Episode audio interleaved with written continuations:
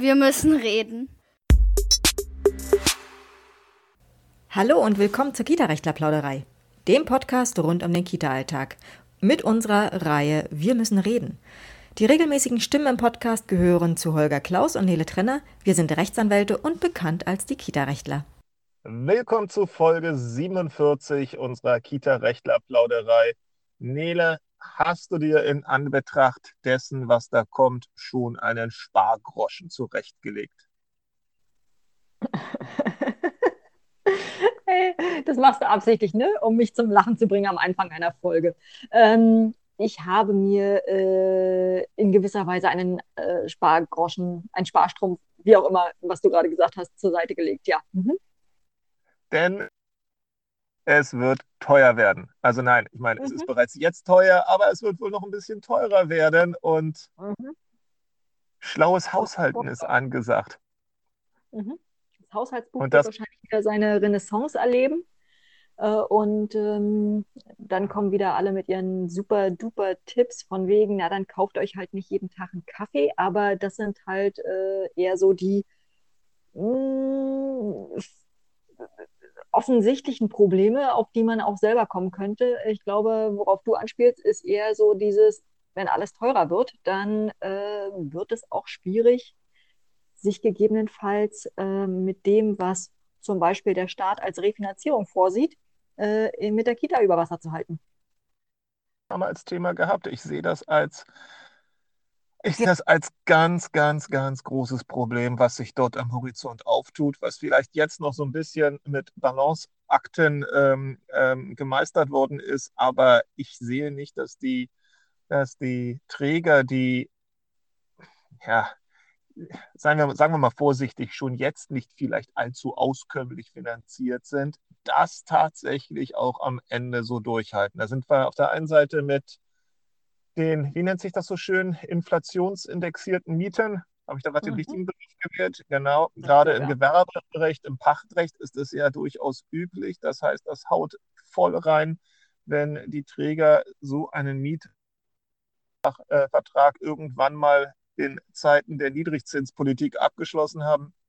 Dann wird aber natürlich obendrauf das Thema Energie ein, ein, ein Riesenthema spielen. Ähm, eine Kita muss warm sein, eine Kita muss kuschelig sein. Da kann man nicht einfach mal so die Heizung drei Grad runter, kann man auch, da gibt es sicherlich auch tolle Ideen, ja, aber ich befürchte, ich befürchte, ähm, ganz so, ganz so wird es nicht funktionieren, ähm, wie sich das gerade äh, manche für die heimischen vier Wände vorstellen. Ja, und dann noch das Thema Essen.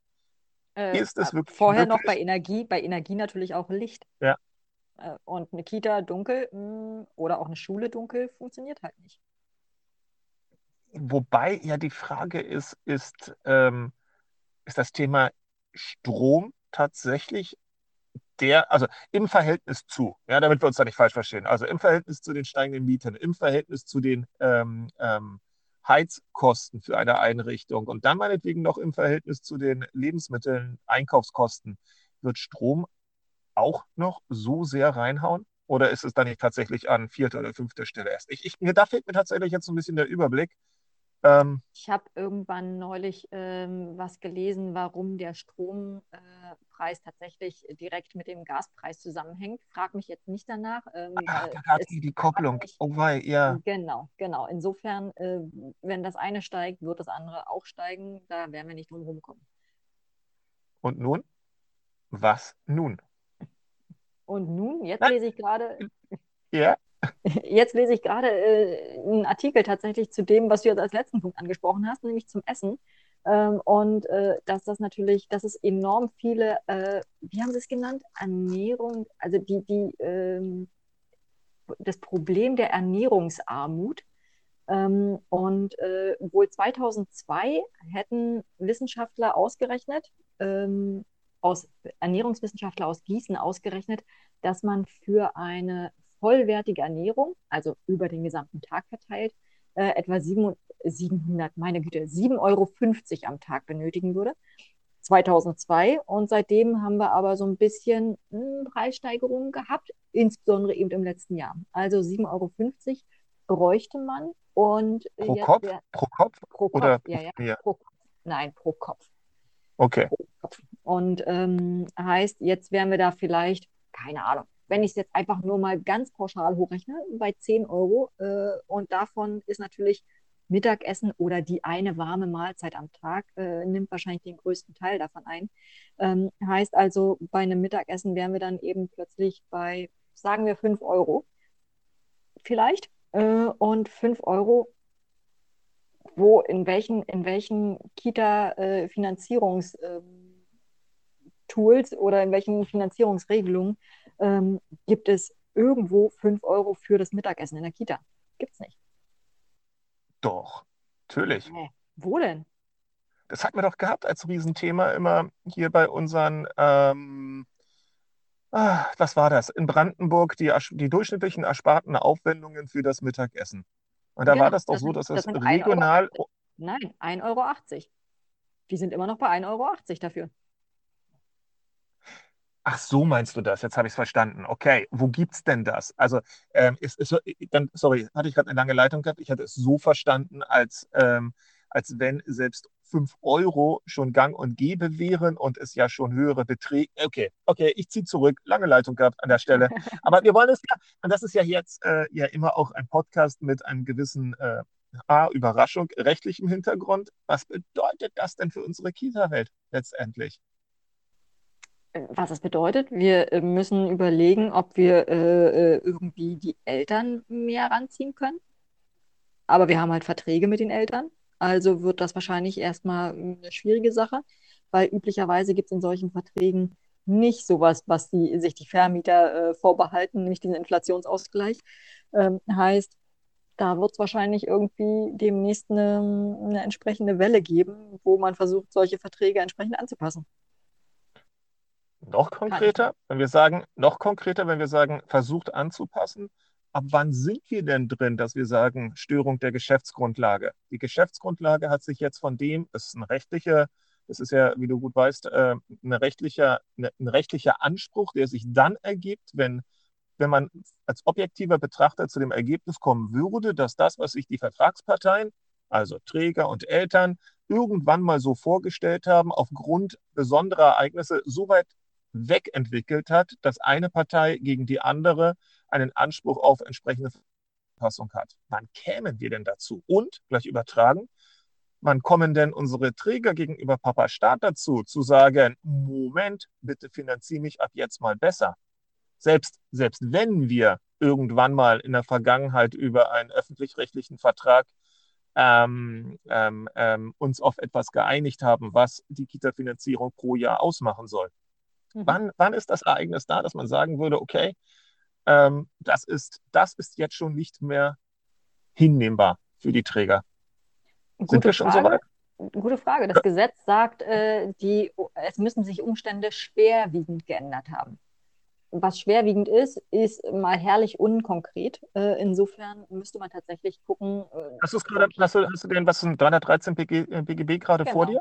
Genau. Haben Magst sich Umstände, na klar, haben sich Umstände, die zur Grundlage des Vertrags geworden sind, nach Vertragsschluss schwerwiegend geändert äh, und hätten die Parteien den Vertrag nicht oder mit anderem Inhalt geschlossen, wenn sie diese Veränderung vorausgesehen hätten. So kann Anpassung des Vertrags verlangt werden, soweit einem Teil unter Berücksichtigung aller Umstände des Einzelfalls, insbesondere der vertraglichen oder gesetzlichen Risikoverteilung, das Festhalten am unveränderten nicht zugemutet werden kann. So, und da sehe ich schon mal das erste Problem. Erstens schwerwiegend. Zweitens, was ist das? Zweitens, ähm, jetzt im Moment werden gerade Verträge geschlossen. Das heißt, jetzt weiß man schon, dass sich die Preise angepasst haben. Das heißt, jeder Träger, der jetzt ja, ja, jeder Träger, der jetzt entsprechende Verträge noch unterzeichnet, schießt sich nachher selber ins Knie, weil ihm wird mhm. entgegengehalten werden, Moment, bei 8% mhm. Inflation plus minus null nicht wissen, was per Anno ist, äh, warst du ja noch bereit, genau solche Verträge abzuschließen. Jetzt kannst mhm. du doch in die mhm. Ecke kommen und sagen, bei Inflation 8% plus minus 0 äh, ist dir alles ab jetzt unzumutbar geworden. Eieiei, mhm. das ist natürlich ein guter Einwand auf der Seite. Ähm, aber was ist denn, wenn, mal als Beispiel, unser Bundeswirtschaftsminister tatsächlich den was heißt das, äh, Energienotstand von nationaler Ausweitung oder sowas, wenn das tatsächlich, also dieser, diese, diese Stufe 3 oder 1, keine Ahnung, von wo, von wo die begonnen haben ähm, anzuzählen, wenn das ausgerufen wird, hätten wir dann nicht, hätten wir dann nicht auch aus Sicht der Träger womöglich, wir müssen das mit ganz viel Konjunktiv hier alles gerade verpacken und noch ähm, Geschenkpapier drumherum, hätten wir dann nicht genau exakt diese Situation, also wenn sich Papa Staat auf der einen Seite auf einen Ausnahmezustand ruft, dann kann er doch nicht auf der anderen Seite sagen, liebe Träger, das wäre doch für euch voraussehbar gewesen, ihr hättet doch wirtschaftliches Risiko das kalkulieren müssen, wenn in der Lage sind, Kita auch unter Umständen führen, das bitte gleich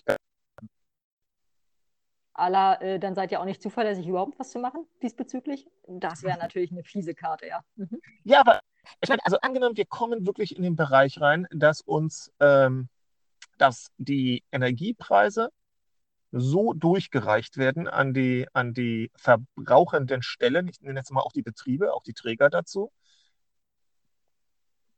dass wir wirklich extreme Preissprünge innerhalb kürzester Zeit haben. Und dann müsste doch eigentlich ein entsprechender Anspruch auf Vertragsanpassung auch hinsichtlich der, der, der Rahmenvereinbarungen zumindest mal denkbar erscheinen, oder? Mhm. Wobei, ja. wer, will, wer will so ein Verfahren durchführen?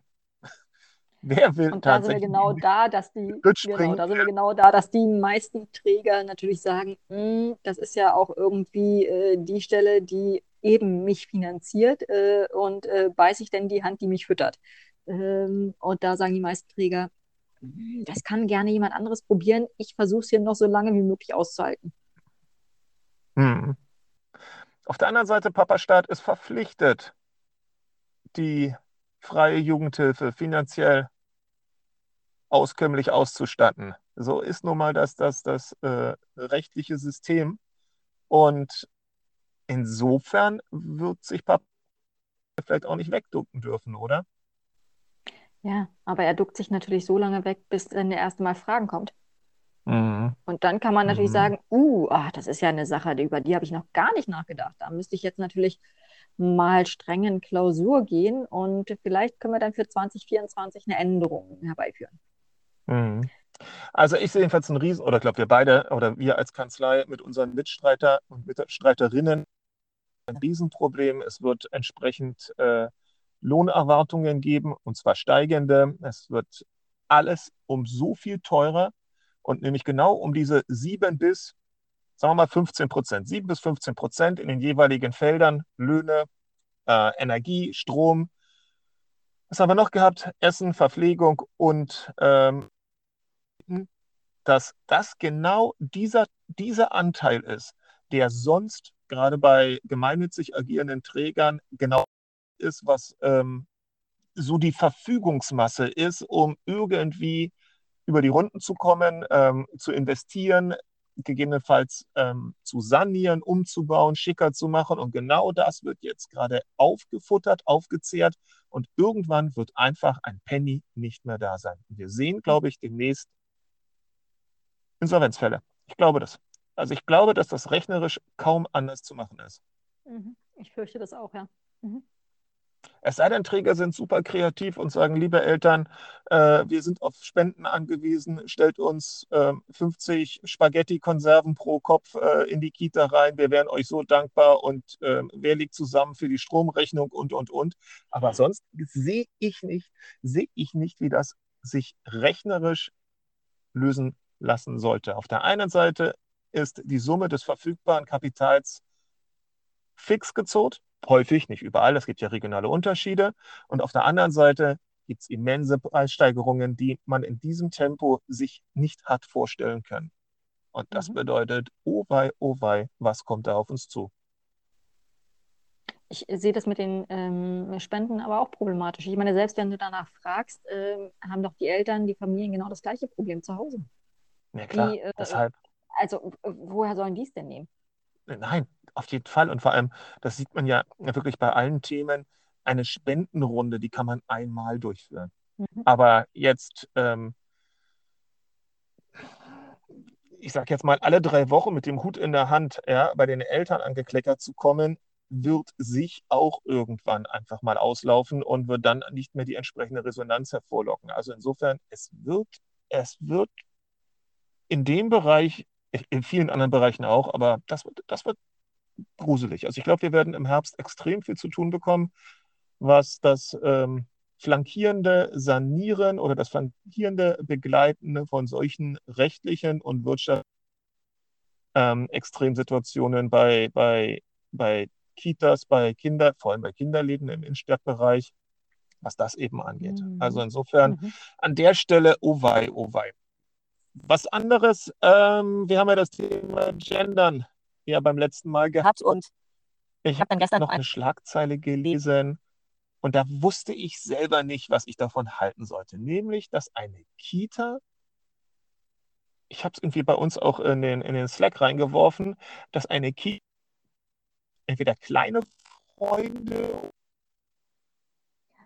mm, hieß, mm, dass die, die sich jetzt gendergerecht neutral äh, in, in, benennen möchte, ne? genau kleine Freundinnen oder kleine Freundinnen und Freunde.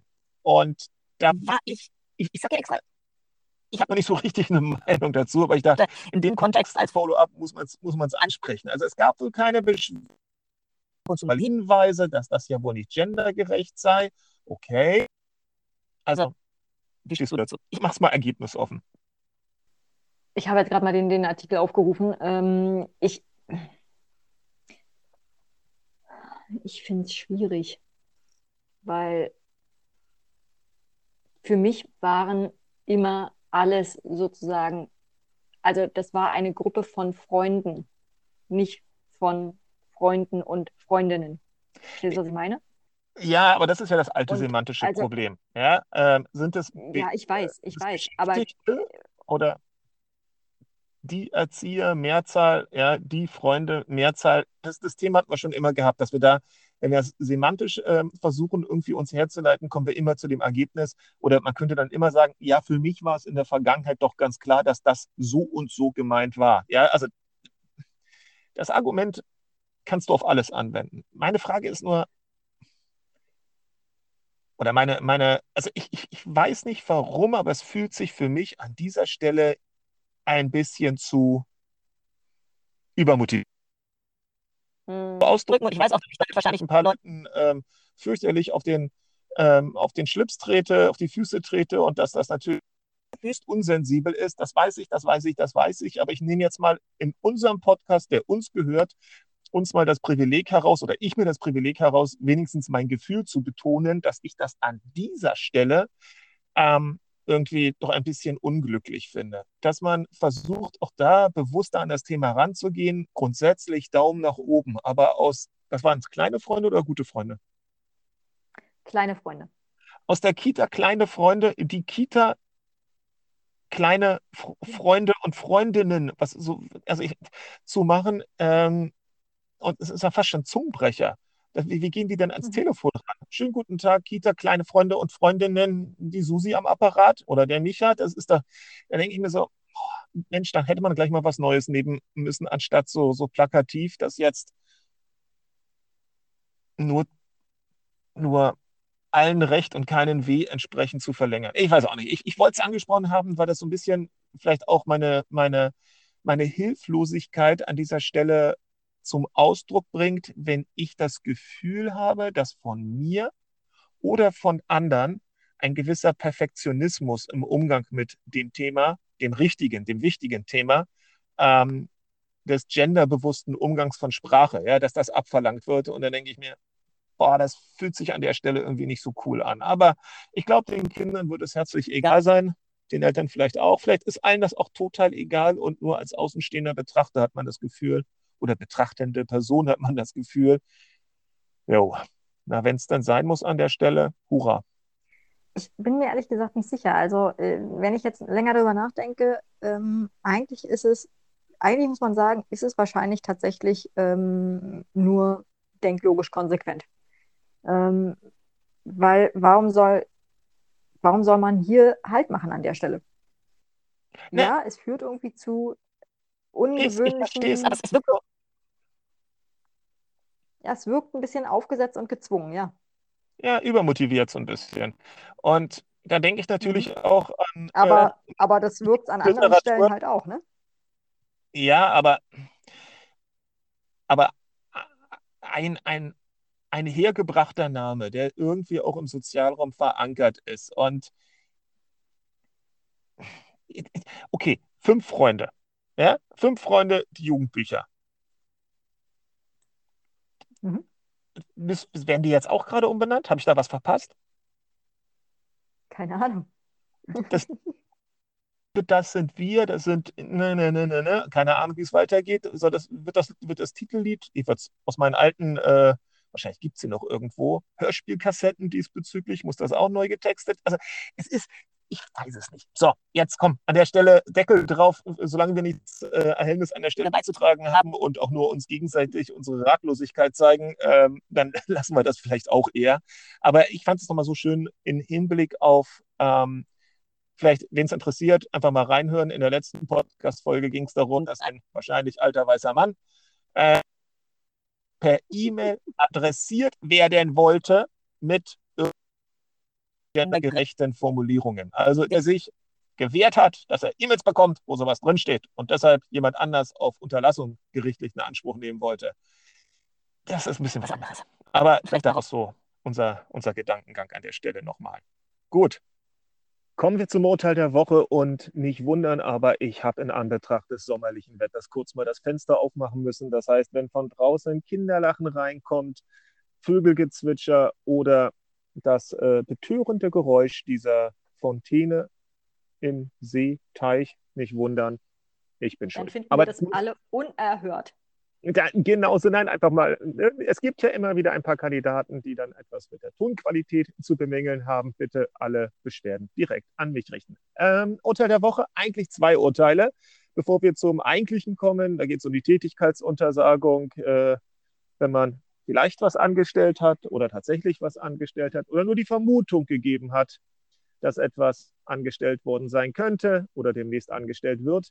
Eine andere kurze Sache, hast du gelesen, dass jemand versucht hat in Bayern, und das ist ja so ein bisschen passend auch zu unserem Thema davor mit den Gendern, dass jemand versucht hat, naja, im weitesten Sinne passend, ja, aber äh, gegen gleichgeschlechtliche Ampelmännchen, Figürchen vorzugehen. Ich habe es gelesen, ja. Irgendwie gibt es ja in München wohl äh, so an, an äh, drei Kreuzungen oder so insgesamt sechs Ampeln oder an sechs Kreuzungen, was weiß ich. Also extrem wenig dafür, dass München eine Großstadt ist. Äh, und äh, diese Ampeln äh, sind äh, mit entsprechend gleichgeschlechtlichen äh, Figürchen. Äh, Figürchen äh, ja, beschildert oder. Nur mal gesehen, sieht total süß aus. Männchen und Männchen da oben, glaube ich, so ein kleines Herzchen oder, oder Weibchen und Weibchen und oder Dame und Dame und dann ein, ein, ein Herzen. Und warum ich gerade meinte, dass das irgendwas mit dem Gendern zu tun hat, naja, es hat was damit zu tun, dass der Vergleich auch hier durchaus sich aufdrängt. Vorher war es äh, weißer alter Mann schreit E-Mails an, jetzt weißer alter Mann schreit Ampelmännchen an, weil sie ihm nicht passen und versucht damit für wahrscheinlich wiederum teuer, teuer Geld vor einem deutschen Gericht eine Unterlassung zu erzwingen. Ich denke mir einfach, boah, haben die Leute keine Zumal Probleme oder sind die einfach so stinkend reich, dass es an der Stelle auf die Anwaltskosten nicht mehr ankommt? Oder ist das so viel Wut und Verbitterung, dass man alles in Bewegung setzt? Egal. Was meinst du dazu? Keine Ahnung, aber woher? Ich, ich habe keine Ahnung. Ich, ich, was mich wundert ist, ich meine, wie oft laufe ich an dieser blöden Ampel vorbei? Und wenn ich sie dann gesehen habe, registriere ich tatsächlich, dass, äh, was da für Figuren zu sehen sind und habe ich das drei Sekunden, nachdem ich die Kreuzung überquert habe, immer noch im Kopf oder nicht? Also ich kann mich an die einzelnen Ampel-Lichtzeichen-Signalanlagen äh, auf meinem Weg heute ins Büro nicht erinnern. Ähm, ich weiß, dass sie grün waren, selbstverständlich. Du, also, ich wollte schon fragen, ob du sie ignoriert hast und somit. Nein, äh... ich habe sie natürlich nicht ignoriert. Ähm, aber ansonsten, also wie muss man denn gestrickt sein, dass ein, dass ein das so piekt? Ich habe keine Ahnung. Genau, und deshalb äh, musste ich das kurz noch ansprechen. Ähm, natürlich damit äh, so zur Vollständigkeit. Der Kläger ist natürlich grandios gescheitert. Das entsprechende Verwaltungsgericht hat ihm ins Urteil reingeschrieben, fällt was auf den Beschluss, ist völlig egal.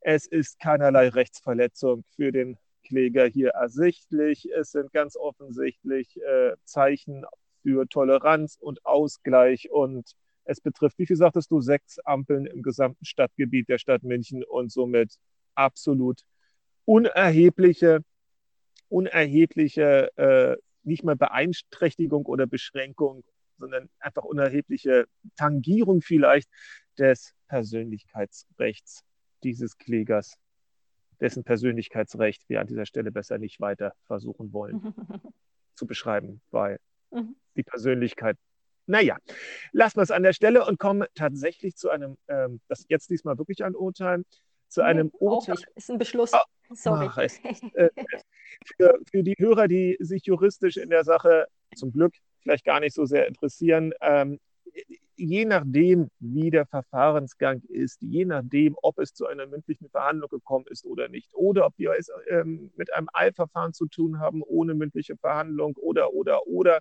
oder ähm, es gibt Entscheidungen auch in der, in der Berufungsinstanz, dann wechselt man je nach äh, Art, wie die jeweiligen Gerichtsordnungen die Entscheidungen bezeichnen, ganz häufig mal zwischen Beschluss und Urteil hin und her am Ende des Tages ist es egal, weil es ist immer eine Entscheidung eines Gerichts. Und insofern, wenn wir das jetzt hier an der Stelle verwechseln, man möge es uns nachsehen. Wichtig ist, dass, dass, dass wir uns immer wechselseitig Auf den Inhalt kommt es an. Nein, dass für Leute, die es dann tatsächlich suchen, ja, die dann Google anwerfen oder die andere Suchmaschine des Vertrauens, dass dann immer noch äh, man Richtung Beschluss oder Urteil richtig suchen kann, weil sonst fabrizieren wir hier grande Konfusionen.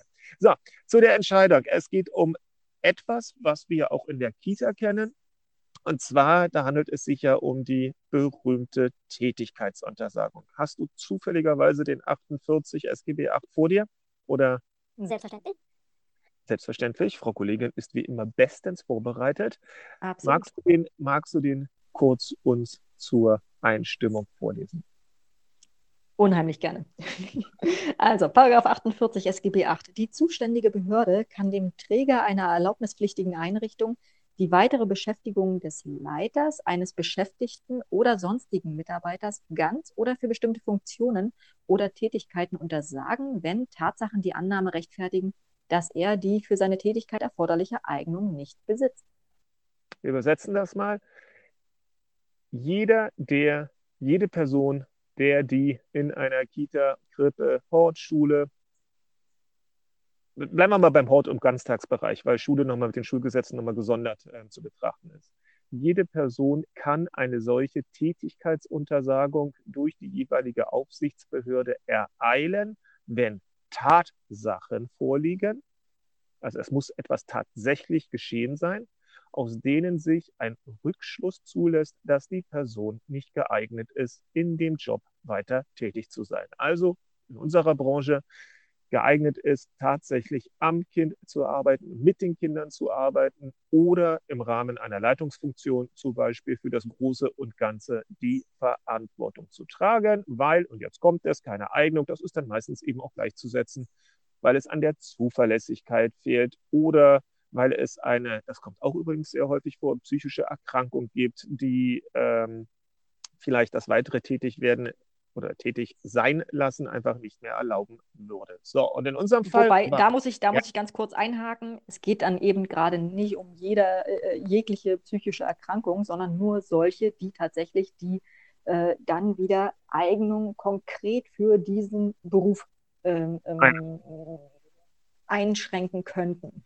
Super. Ja. Danke für die Klarstellung. Natürlich, das äh, muss sich immer entsprechend dann auf den Job im Einzelnen beziehen, beziehungsweise dann eben insofern auf den Job auswirken können. Ja, es muss ja, und das ist jetzt auch gleich das Urteil, um das es geht, was wir unbedingt noch mal kurz bereden wollen an dieser Stelle. Es muss eben noch nicht mal etwas Schlimmes passiert sein. Denn das Gericht hat in einem vergleichbaren Fall was festgestellt? Ähm, es ging um, es war im, im Luftverkehr sozusagen ähm, und offensichtlich um die Fracht zu handeln und ähm, sie als sicher einzustufen sind, muss man sich zertifizieren lassen. Und ähm, dann muss man diese Fracht eben entsprechend kontrollieren und äh, Röntgen, weiß ich wie irgendwie handeln. Dafür gibt es bestimmte Vorschriften. Und ähm, die Person, um die es hier geht, hat offensichtlich ein Frachtstück als sicher qualif äh, äh, qualifiziert ohne sie tatsächlich ähm, ähm, konkret zu prüfen. Und entsprechend wurde gesagt, nee, Moment mal, das ist ein schwerwiegender Sorgfaltsverstoß, denn du hättest es persönlich prüfen müssen, hast du aber nicht, sondern du hast einfach nur den Stempel quasi raufgedrückt. Und dieser eine Sorgfaltsverstoß, den wir jetzt hier, ähm, von dem wir jetzt Kenntnis erlangt haben, äh, was für den Luftverkehr gefährlich sein kann, ähm, ähm, deswegen. Mhm, weil in dem Bereich die Dame mit ihrer Kernaufgabe letztendlich oder mit dem Nicht-Durchführen ihrer Kernaufgabe gezeigt hat, dass sie an den ganz, ganz wichtigen Punkt Sicherheit, Wohl und Wehe der Passagiere beziehungsweise der, der, der Pilotencrews, dass sie dort etwas gemacht hat und etwas anderes, also etwas nicht gemacht hat, aber behauptet hat, sie hätte geprüft und aufgepasst. Und diese Tätigkeitsuntersagung dort ist nicht identisch mit der, ähm, also einfach, einfach, was den Paragraphen, was das Gesetz angeht, mit der ähm, Kita- und Krippenbereich, weil da bestimmt sich ja alles nach dem SGB 8. Allerdings glauben wir, dass diese Entscheidung sehr, sehr übertragbar ist im Fall der Fälle auch auf den Kita-Alltag. Nehmen wir mal folgendes Beispiel. Ähm, nicht die eine Aufgabe, aber auch eine der absolut wichtigen Aufgaben wäre ja an Krippe und Kita der Kinderschutz. Und wenn wir in einer solchen Situation zum Beispiel uns jetzt mal ganz grob vorstellen, Kind äußert einen immens fürchterlichen Verdacht, erzählt etwas ganz, ganz Gruseliges, sexueller Übergriff, irgendwas. Und jemand ignoriert das. Jemand ignoriert das vollkommen oder ignoriert es nicht, aber behauptet dann in einem zweiten Schritt vielleicht das 8a-Verfahren, das Kinderschutzverfahren durchgeführt zu haben, obwohl man es gar nicht gemacht hat. Dann wäre, wenn das herauskommt, gegebenenfalls eine Tätigkeitsuntersagung denkbar, selbst wenn das, was das Kind gemacht hat, überhaupt nicht vorlag. Also, ähm, oder das zum Glück sich nicht als wahr am Ende herausstellt, weil hat geflunkert, hat irgendwelche doppeldeutigen Sachen erzählt, weil hier die Tatsache vorliegt, jemand hat beim Kinderschutz, wir machen es mal verkürzt, hundertprozentig versagt. Und das ist die Tatsache, die dann ausreicht, um zum Ergebnis zu kommen, ist vielleicht nicht geeignet, auch in Zukunft die Sicherheit, das Wohl und Wehe der Kinder verlässlich zu sichern. Stimmst du mir dazu? Absolut. Sehr gutes Beispiel. Danke, danke, Frau Kollegin. Gut, aber das und jetzt vielleicht so ein bisschen aus unserer Praxis, weil das wirklich äh, für viele immer absolutes Neuland noch ist. Diese Tätigkeitsuntersagungen werden tatsächlich von den Kita-Aufsichtsbehörden ausgesprochen. Natürlich nicht äh, jeden Tag en masse, aber tatsächlich, wenn es wenn es diese Anhaltspunkte, diese Vermutungen, diese Tatsachen gibt, dass da etwas nicht funktioniert, dass es da übergriff, übergriffiges Verhalten gibt, dass es dort fehlende Reflexions, ähm, eine fehlende Einsichtsfähigkeit ist schon fast zu viel verlangt, aber einfach nicht die Leute in der Lage sind, ihr Verhalten irgendwie zu reflektieren. Wenn man das Gefühl hat, auch gerade bei den psychischen Erkrankungen, dass das sich dass das sich auf die Kinder gegebenenfalls auswirken könnte. Also wenn die Leute ähm, zu Selbstverletzungen vielleicht neigen oder Suizidgedanken sehr, sehr direkt auch im Beisein von Kindern äußern, dann kann es eben auch zu solchen Tätigkeitsuntersagungen kommen. Und ein Träger ist dann immer hochgradig irritiert. Was flattert mir da ins Haus? Bedeutet das, ich darf die jetzt irgendwie nicht mehr beschäftigen? Ja, Frau Kollegin, was bedeutet das denn für unsere Träger dann? Genau das. Ich darf diese äh, Person nicht mehr beschäftigen. Ähm, und ähm, gegebenenfalls, wenn der Träger anderer Ansicht ist, kann er natürlich gegen diese äh, Entscheidung vorgehen, kann, nee, da gehe ich äh, in den Widerspruch äh, und ähm, die, die betroffene Person selber, die aber nicht Adressat ist der Tätigkeitsuntersagung, die kann natürlich auch dagegen vorgehen. Ähm, aber erstmal gilt das Ding. Und dann bedeutet das, dass diese Person nicht in der Kita, in der Krippe arbeiten darf, aber womöglich noch weiter bezahlt werden muss. Es sei denn, dass es sich jetzt hier als ähm, ähm, also es, dass es sich für den Arbeitgeber, für den Träger hier so glasklar aufdrängt, dass das eben auch zugleich ein Kündigungsgrund ist. Naja, Aber erstmal kann natürlich diese Tätigkeitsuntersagung auch äh, so gestaltet sein, dass man sagt, okay, bestimmte Tätigkeiten darfst du nicht mehr machen. Äh, oder äh, in, in, bestimmten Tätigkeiten darfst du Träger diese Person nicht mehr einsetzen. Äh, und dann gibt es solche, solche äh, interessanten Konstellationen wie ähm, dass man ähm, diese eine Person nicht mehr alleine arbeiten lassen darf oder dass man ähm, ähm, sagt, äh, die darf eben, äh, diese Person darf nicht mehr draußen oder äh, nur noch draußen oder sonstiges. Ähm, also, dass man da einfach Auflagen sozusagen äh, mit erteilt mhm. und nur andere bestimmte Tätigkeiten untersagt. Dann habe ich natürlich im Zweifel noch nicht sofort einen Kündigungsgrund, aber wenn es sowas Umfassendes ist, ähm, und ich dann tatsächlich als Träger überlegen muss, okay, ich habe die jetzt immer noch weiter auf meiner Lohnliste, selbstverständlich, ähm, und vielleicht ähm, sehe ich diesen Grund auch so, will mich also gar nicht gegen die Tätigkeitsuntersagung wehren, ähm, dann müsste ich natürlich überlegen, okay, wenn ich nicht ewig weiter bezahlen möchte, muss ich mich wohl trennen. Mhm. Und wichtig, also auch wirklich für viele, viele, die ähm, letztendlich vielleicht dann auch um ihren Job bangen müssten. Ich weiß nicht, ob du mich jetzt noch hörst, aber ich höre dich nicht mehr. Jetzt, jetzt bin ich wieder da. Jetzt ich weiß auch nicht. Jetzt, jetzt hat wieder da. Okay. gerade alles verschluckt. Ich weiß nicht, ob die Fontäne hier dran schuld ist oder man weiß es nicht. Irgendwer ist dran schuld. Ähm, das Internet im Zweifelsfall. Nein, ich wollte nur sagen, auch das außerdienstliche Verhalten kann dazu führen, dass. Wir hatten es gehabt mit extremistischem Verhalten in der, in der Freizeit. Da ist in Niedersachsen ähm, ein Erzieher ähm, aus meiner Sicht sehr zu Recht mit einem Tätigkeitsverbot äh, oder vielmehr die, Einrichtung, wo er gearbeitet hat, ähm, letztendlich in Anführungsstrichen beglückt worden. Dann gab es, und ich glaube, das Verfahren ist noch nicht mal abgeschlossen, eine vergleichbare Geschichte in Sachsen. Das ist eine, da betraf es eine Erzieherin, ähm, die also tatsächlich nur sich außerdienstlich entsprechend verhalten haben und dann dadurch auch mit solchen Konsequenzen gegebenenfalls leben müssten. Also ähm, die, die, Kommentierung, die Kommentierung sagt dazu äh, tatsächlich, außerberufliches Verhalten ist nur zu würdigen, wenn es sich auf die Tätigkeit in der Einrichtung auswirkt.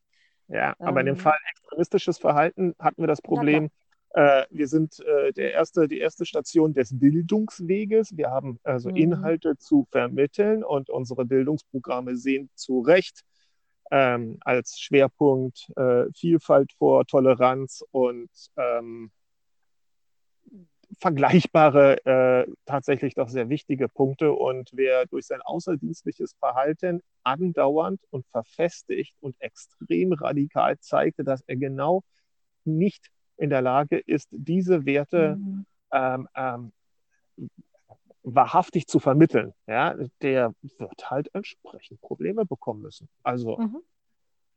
ich, ja, ja und nochmal ja. Ich kann das nachvollziehen, dass man da an der Stelle, wenn wirklich Leute sich derart dann auch ähm, in der Öffentlichkeit also wirklich darstellen, ja, und, und mit lauten ähm, Pauken und Trompeten da ihre Standpunkte vertreten, dass man dann sagt, okay, dann bist du wohl wahrscheinlich bei der Arbeit am Kind mit solchen Positionen, auch wenn man sagt, die Gedanken sind frei, ja, aber an der Stelle ähm, wahrscheinlich nicht so gut aufgehoben. Zumal, ähm, je nachdem, also man hat ja auch einen relativ engen Sozialraum und wenn man vielleicht auch noch in der Nähe seiner Arbeitsstätte wohnt, äh, genau wie die Familien äh, der betreuten Kinder, dann äh, gibt es natürlich auch ähm, außerberuflich entsprechend ähm, Berührungspunkte gegebenenfalls. Äh, heißt, die Eltern sehen vielleicht, äh, dass diese Person ähm, irgendwie zu irgendwelchen Demonstrationen geht oder äh, keine Ahnung was macht, Plakate hochhält und sind dann gegebenenfalls vielleicht etwas irritiert, werden das natürlich ansprechen und äh, in dem Moment haben wir äh, natürlich gegebenenfalls auch schon wieder äh, irgendwie diese, diese Auswirkung, weil Wobei, das ist ja dann eine Sache, wo äh, der Träger hätte erstmal tätig werden müssen, ne? weil man kann ja auch dienstliches Verhalten abmahnen, wenn es sich auf die betriebliche Sphäre negativ auswirkt richtig, und damit richtig. wichtige betriebliche Belange des Arbeitgebers äh, beeinträchtigt sind. Aber ähm, die Störung des Betriebsfriedens wird man ja dann wahrscheinlich bejahen müssen, es sei denn, dass im Sozialraum alle gleich hardcore negativ drauf sind. Dann, dann, ja, dann haben wir eh ganz andere Probleme. Mhm. Cool. Bei uns an der Stelle damit sein lassen oder haben wir noch was? Nö. Nö. Ich glaube, wir sind durch Wir mit sind dem durch. Thema. Passt auf, was ihr tut. Dum, dum, dum. genau so und habt eine gute Zeit. Bis demnächst. Danke fürs Zuhören. Tschüss. Ciao.